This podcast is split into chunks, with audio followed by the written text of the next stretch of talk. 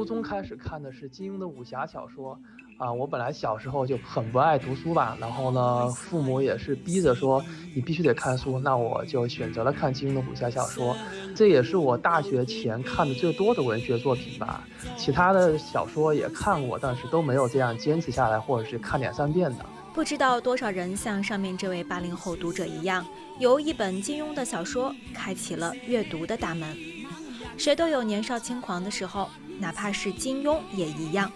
在一次采访的时候，他回忆自己中学和大学加起来一共被开除过两次，原因极其相似，就是大胆直言。不是成绩不好，我在这学校有有这个学校的报纸啊，嗯，壁报都贴在这里，我写一篇壁报，那我们这个训导主任很很我很凶的，这老是骂没有道理骂同学，那么我写了一篇文章讽刺他，结果训导主任说你这样。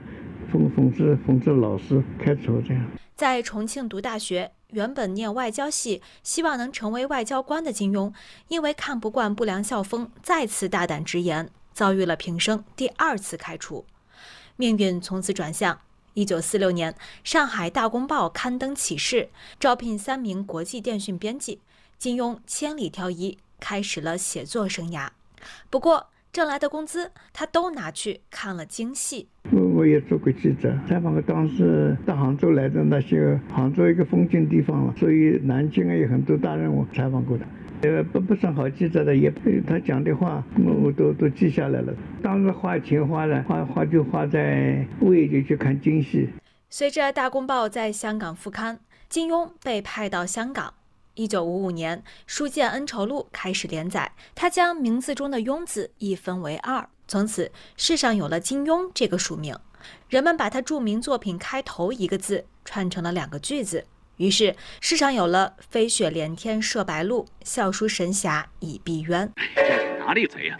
你千万别听令狐冲胡说八道，他平时就喜欢撒谎骗人，唯恐天下不乱。令狐冲，现在破坏了华山派的教条。我要马上将你逐出师门。最初读到金庸，应该记得是高中的时候，黄颜色封面的书，三点出的。在那个年代，严肃文学太严肃，大众文学说实话非常的庸俗。在那个时候，你突然看到有这样一个人物刻画那么好，那么也融入到历史当中去，我的印象非常深。我印象最深刻的就是《神雕侠侣》，记得当时还和同学们一起为杨过和小龙女去对诗呀、写诗啊。可以说那部作品里面的人生观呀、爱情观呀，可以说深入到我们长大以后生活中的很多地方，润物细无声的那种感觉。有人问过金庸，如果在小说中选一个角色，最愿意做哪个？金庸的回答出乎很多人的意料。他说：“我愿意做《天龙八部》中的段誉，他身上没有以势压人的霸道，总给人留有余地。就遇到不平就就挺身而出，嗯，就不顾自己为难，有帮助人家，帮助人家有的，但是自己做出很大的牺牲。”沧海笑，滔滔两岸潮，浮沉水浪急。一九五九年五月二十号，香港的武侠迷们没有在商报上看到金庸的武侠小说连载。同一天，一份叫做《明报》的创刊号横空出世。当时很少有人知道，这份报纸的创办人查良镛正是金庸。《明报》取明辨是非之意。金庸说：“这是一份只说真话的报纸。我们得坚持一个原则，不可以讲假话，一定要讲真话。我们就跟记者、跟编辑就讲，我们《明报》登的消息一定真的，你讲假的绝对不登。”一九五九年六月六号，《明报》出至第十八期，改出对开大章。金庸在当天的社评《我们的立场》中正式提出公正与善良的办报理想。之后，金庸几乎每天写一篇社评，几十年坚持不懈。金庸也将家国天下的主题融入进小说中，于是便有了《神雕侠侣》《飞狐外传》《倚天屠龙记》。然而，坚持为正义发声的金庸，也被某些势力视为眼中钉，甚至有被暗杀的风险。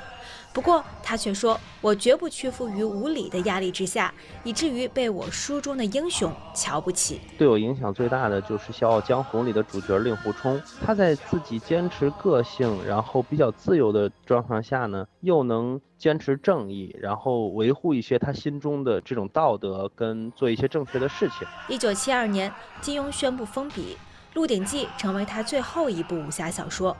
他一生十四部长篇武侠小说，部部经典。他博古通今，历史、政治信手拈来，却依然觉得学问不够。八十一岁，他坚持作为普通学生申请剑桥大学博士学位。同普通学生一样，他背着装满课本的双肩包，骑车去上课。在一次节目中，有小学生指着他的书架问：“你为什么收藏了这么多书？”金庸说：“因为要看很多书。”你长大了也要看很多书才可以。所以家里有书很多很多。我在住在欧洲，都有很多很多书。你你喝酒海量不不习惯，要做人要海量，看书要海量。在金庸眼里，任何时候学习都不算晚。